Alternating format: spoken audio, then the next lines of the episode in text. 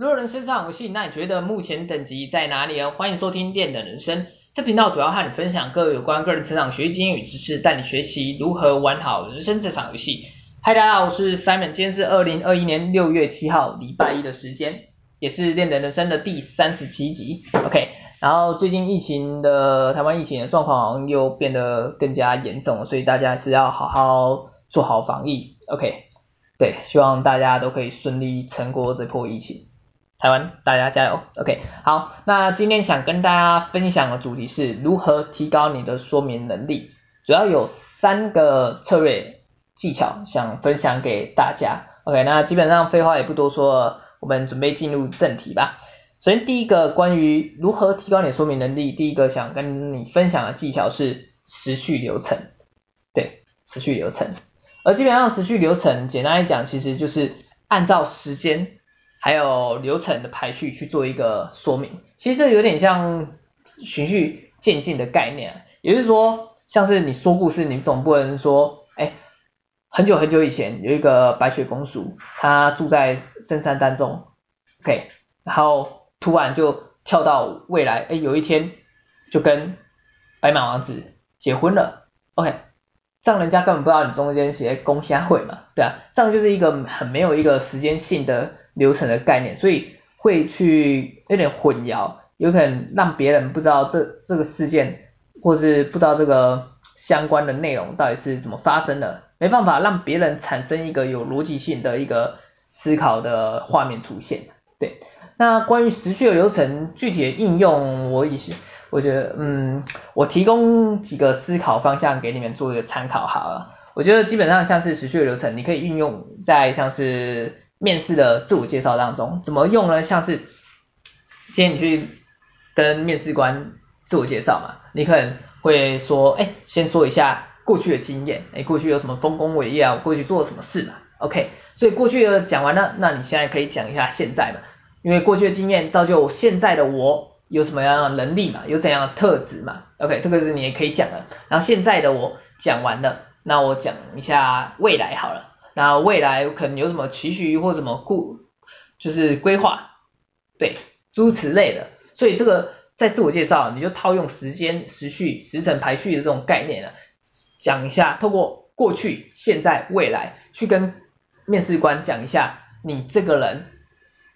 从过去到未来，啊不，从过去现在对到未来，你是怎样的一个发展的概念？这样就是可以提供一个具体的架构给面试官去深入的去了解你这个人，OK。然后另外一个思考面向，我觉得这个在另一方面其实运用在教育教导其实也是可以的。怎么说呢？像是你今天要教一个人做一件事情，好，对。然后你要让他懂，基本上就是你要让他懂这个工作内容。我觉得一个好的方式就是利用 SOP 的流程的概念嘛，也就是说你将工作内容你可以区分成几个分明呃几个类别的步骤，对，因为你要知道啊，不知道你们有这样经验，假设你今天讲同样一句话，跟两个不同人的人讲，哎，这个件事怎么做，这两个人可能会产生。两种不一样的做法出来，这个这个为什么？因为你要知道，其实每个人都是一个个体，所以每个人都有他的主观的意识，所以你你单纯只有通过文字的资讯传导到这两个人当中，这两个人当中他们会透过他们的主观意识在心中在脑袋产生一个画面出来，一个图像出来，其实就是图像的概念嘛，对，因此他们会。将你的文字讯息从他们脑袋主观意识转换成他们自己想象中的图像，所以他们认定的做法，哎，可能是这样，他们脑中想的方法是做这样，所以有时候你也不能就是站在教导的教育的方面，你总不能你你不能总是想说，哎，我为什么这样教，为什么他不懂？所以你要想一下，因为每个人主观意识不太一样，所以他脑袋脑中所产生的那个图图像是不一样，所以我。像我个人，我觉得我爱讲一句话，就是为什么有时候有些人不懂，因为他脑袋、脑中、心中没有土的概念嘛，心中没有土的概念，所以基本上，呃，我们再拉回来教教导教育这边哈，为什么要透过 SOP？为什么你要有时候要亲自的带别人去做一个操作？也就是你要为他去建立在脑袋脑袋建立一个你想提供给他的一个正确的资讯的一个画面出来啊，对啊，因为你带他操作，哎，他才脑袋才有这个产生这个图啊，做你怎么做，怎么做这个画面，怎么工作。的相关的工作内容的操作步骤的流程的画面，他才可以在他脑袋形成一个图像，对，而不是单纯只有透过文字的讯讯息，因为经由他的脑袋那个主观意识会有可能会转换成不不一样的图像讯息所呃产生，对，所以一样道理嘛，所以像是透过 SOP 这个流程也会比较让他让那个被教导人比较容易去理解，哎，原来这个事情要。是要用 A 步骤，然后 B 步骤、C 步骤，这样依依此类推，这样做下来，对，让它形成一个图像的概念。OK，这个就不一样哦，这不一样话题啊。不过这个也是一个有相关的东西，所以顺便讲，突突然联想到，顺便讲一起讲。OK，好，我们再拉拉回来一下下，好。所以关于持续流程的部分呢，这个策略这个概念，其实也就是说你要。透过像是时间或是流程，将接受者接受资讯的者，对，接我的我的公司，我的公，对啊，接受资讯的人嘛，接受资讯的人，他才可以形成一个图像，也就是将接受资讯的人带到你心中所想象的图像，这让你们两个人所心中所想的图像要达到一样。这个基本上就是可以利用这种时序流程的概念，所以为什么有些人说故事会说得好，其实也是利用时序流程这种策略技巧的概念，因为他们懂得利用时序流程。瓦雷公上，瓦雷公时序流程，对，没有错。哎，怎么讲怎么讲比较好？突然脑袋卡卡的。OK，我要讲的就是为什么？哎，我突应该这样讲哈，我突然想到就是为什么小说。有些人这么疯小说，因为那些懂得写小说的人，他就是懂得利用故事性，这其实也就是有点持续排程、持续流程的这种排序的方式，将你一步一步的把你拉到他所叙述的故事当中，让他们那些阅读小说的人心中可以产生，哎，我好像就在这个小说里面，有点像身身临其境的概念，让他们每个人心中都产生图像。对，然后这个基本上其实也就是有利用时序流程这种铺述、铺述、铺叙啊、铺叙的这种概念去加在这个里面当中啊。对，OK，所以第一个想跟大家分享的技巧就是时序流程，你可以透过时间跟流程去帮助你所说明的内容具有一个逻辑性的排列，更加让接受者有比较清晰的图像。OK，这是第一个跟大家分享技巧。那第二个想跟大家分享的技巧是由大到小，由大到小，OK，而由大到小，简单的来说，其实一个概念，也就是先给大方向的概念啊，对，对，先给大方向，然后再利用小细节去做一个补充，让接受者可以从抽象到后来比较细节的具体。其实这个这个诶，这个策略这个。这个策略技巧其实主要的话，我突然想到，其实像是可以运用在看书嘛，看书也是一样，就是一样的道理。为什么书本为什么书本会有目录的作用？其实也就是这个概念之所在嘛。基本上，一个懂得看书的人，他一开始看的其中一个项目，也就是目录也会看，因为他透过看目录的部分，基本上是可以了解这个书本的架构。对，这个书本的架构嘛，就是看一下，哎，这个书本的大纲如何？哎，这个故这个书到底大概在讲些什么？建立一个心中的基本架构之后，在你真正在开始阅读这个书的主要内容当中，其实因为你脑袋已经有这个本书的结构，所以基本上其实这个又让我想到另外一个话题，也就是说如何提高你的阅读阅读阅读能力。其实这个不同话题啊，不是这里这里这里也讲一下哈，就是怎么看书，就是哎目录可以看一下，就是为了建立基本架构啊，因为建立了基本架构之后，你在接受书中真正在看书的主要内容当中，因为你脑袋已经有一个基本架构，所以相对吸收的速度会提升的很快。因为你知道你脑，我因为这个又关于潜意识的话题，因为你知道你脑袋有基本架构之后，你就自你的脑袋会自己去搜寻，去针对一些特定的关键词去做一个抓住的部分。所以在在浏览书的时候，其实阅读的时候，其实你的眼球、你的思绪会动得很快，因为它会自己去捕捉，哎，重要该抓的资讯有哪些？对，其实就是跟看书是看目录一样的道理啊，就是为了建立一个脑袋，哎，这本书的基本的架构、基本的大纲是如何？对，然后另外的部分的话，哦，喝个水好了，嘴巴有点干，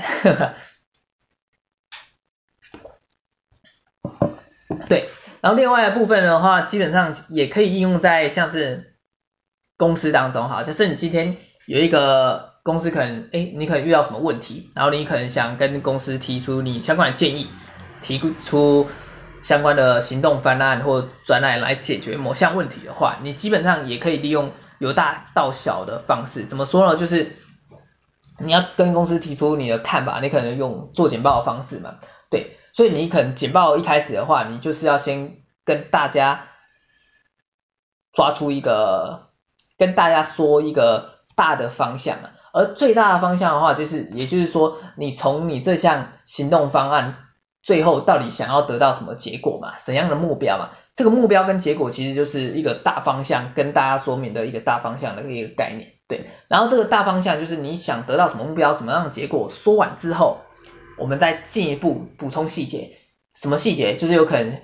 哎，因为我们目前现况是怎样的情况，所以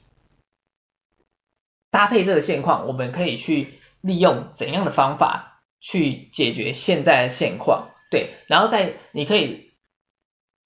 再针对这个方法去做各项方法去的具体做法，再可以去去做详细的叙述，这个基本上就是从目标。跟结果这种大方向，再推到比较下面现况啊方法，甚至是更下一层的一些细节之处，也就是具体做法有哪些。从大到小的话，基本上其实又回到我们刚才那个概念嘛，就是帮助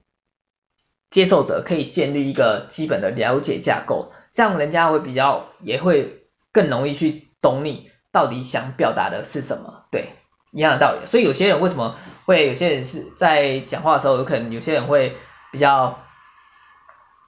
比较怎样省时间嘛，可能会先讲结论出来嘛，就是他想得到什么样什么样的结果，所以为了得到这怎样的结果，他需要做什么事，所以一开始先讲结结论的人，其实大家让大家听到，哎哦，原来他他是想要得到这样的东西，这样的结果，那。相关的一系列细节，哎，再听，再仔细去听他，哎，有什么样的方法可以达到这个目标？对，这样大家也比较容易听下去。不然你从一开始你你如果直接反过来这样做的话，假设你今天说，哎，我要做什么做什么做什么，对，啊，人家可能哦做什么做什么，但人家可能听过，可能就不知道你到底想想表达表达是什么，就是因为你单纯从。方法开始，其实人家抓不到，因为人家没办法想象你这个方法的一个做法到底可以可以干嘛之类的，对啊，是因为人家没办法抓到大方向，一样道理，对。然后我举一个我自身的经历哈，就是我之前在那个医院实习的时候，就是要做那个期刊报告和。一些有的没有的学术报告的时候，基本上要上台就是做 presentation 或是简报部分，基本上我也利用这个由大到小的这个 概念，也就是说，就是我在做简报的时候，我会先抓住主要的大方向，然后另外剩下的各个细节之处，就是用补充的方式啊。怎么说呢？因为你要，因为你要知道啊，就是先抓大方向，也是先做大方向的一个好处。就是你可以在时间点完成一个结果，对，然后后来再用细节补充，你这样会做了，我觉得我觉得这样做的简报部分基本上是蛮有效率啊，因为你要知道，假设今天没有时没有时间的限制的话，你你怎么做都可以啊。但是你要知道，在现实生生活当中，其实每件事情都有时间的期限嘛，对啊。所以你要记住，如果你今天没有给人家一个完整、比较完整的一个结结果的部分，其实像是简报部分，人家就真的不知道你在做什么。其实就跟写作文一样的道理，起承转合，起承转合，由由开始到结果，一个完整的概念，你要提供给大家。所以基本上，像是我我在简报方式，为什么利用大方向的概念？怎么利用大方向？哎，我刚才好像没有讲到怎么利用大方向的概念。就像利用大方向的概念，就是做简报的方式，就是可能我主我的主题是某项疾病吧，某项疾病。对，那针对这个主题某项疾病，我可能列出几个我要做的方向，也就是大纲的部分。我可能第一个，我可能第一个要写了相关的标题可能有，哎，这个疾病的原理是什么？对，然后关于这个疾病可能会产生怎样的症状？对，然后再来的话，这个疾病可能，哎。要怎么治疗，诸如此类的，先把这些可以你要写的一些大的方向先列出来，对，然后明白了这些大方向之后，你再透过在，因为你这个大方向都拟定好之后，再透过各个大方向，就是去做一些比较具体的阐述、具体的说明，对，OK，你应该懂我在讲什么吧？也有可能，哈哈，哇，你可能心中不知道你有没有产生图的概念，对，因为虽然我自己我现在在写东西，因为你也看不到，OK，你用听的，OK，那没关系，我们再回来一下，所以关于做简报的方式也是利用就是大方向的部分，先先列出你要写的大纲，OK，然后针对每某项大纲各个击破，然后之后细节部分再去做另外补充的部分啊，对啊。对，对，没有错，对，OK，好，OK，那这就是由大到小的一个概念，对，由大到小的一个概念，是我们第二个想跟大家做一个分享的技巧。那再来第三个想跟大家做一做的技巧分享是两项对比，OK，那什么是两项对比呢？简单来讲的话，基本上就是利用两个不同元素，两或是两个项目去做一个比较，其实有点像是二分法的概念啊，二分法的概念，也就是说我们可以利用两者不同元素去做比较，然后帮助我们看出明确的差异处的地方，对，而这其实基本上其实也让我联想到，其实有时候可以利用像是颜色的技巧概念。去套用在做简报的部分，对，举例来说，像是我们做简报的部分，像是怎么讲？如果有如果有什么，如果有什么啊？这样讲哈，如果有一个以数值来讲哈，呃，假设今天这个数值是高于标准值的，我们可能就是用个绿色去凸显它，然后低于。标准值，我们可以用红色去凸显它，基本上就是利用利用颜色去做一个强强调两者的差异啊，对啊。而关于颜色的话，我会建议基本上就是可以利用对比色的概念啊，这个又不同不一样的讨论话题啊。而对比色基本上你可以像是红配绿，比较典型的红配绿嘛，然后其实蓝配红，黄配绿，对啊，这基本上其实主要还是会以冷色调跟那个软色调做一个做一个搭配，因为这样比较明显，可以去强烈的去凸显对比的部分。对，这让我联想到就是颜色，也可以利用像颜色去凸显对比的方式。然后另外的话，其实我再拉回来，哎，套用刚才在呃第一点那个时序流程那边有提到的面试的概念哈，假设我今天对啊自我介绍部分嘛。自我介绍部分，你你也可以利用这样对比的方式，也就是说，你可能叙述自己的时候，你可能就是套用，哎，优点啊，缺点，这个就是一个对比的概念嘛。你可能叙叙述一下你自己的优点跟缺点，然后另外的话，在你刚才有提到过去的丰功伟业，对你，你也可以怎么，你也可以如何利用两项对比的概念，也就是说，你可能在叙述，哎，过去这一件事情当中，你可能会讲一下，哎，我做的好的有哪些，然后我做不好的又有哪些？对，这个基本上其实也就是两项对比的一个概念，对。然后通过两项对比的部分，你也比较会让别人，主要概念就是让别人可以明白你想凸显的差异点了。所以我觉得两项对比的概念其实也就是运用在要针对于差异处的地方，差异处的地方，对。所以有两个相关的对立的特质就是特别适合，就是像是强配弱，对啊。优势配劣势，对，或是目标目标配结果，其实也可以，诸此类的，就是两个会比较互补或是互相的对立，都可以利用两项对比的技巧去做一个内容的说明。OK，我觉得这个特别好用。OK，好，然后以上就是今天跟大家分享的关于如何提高你的说明能力的三个。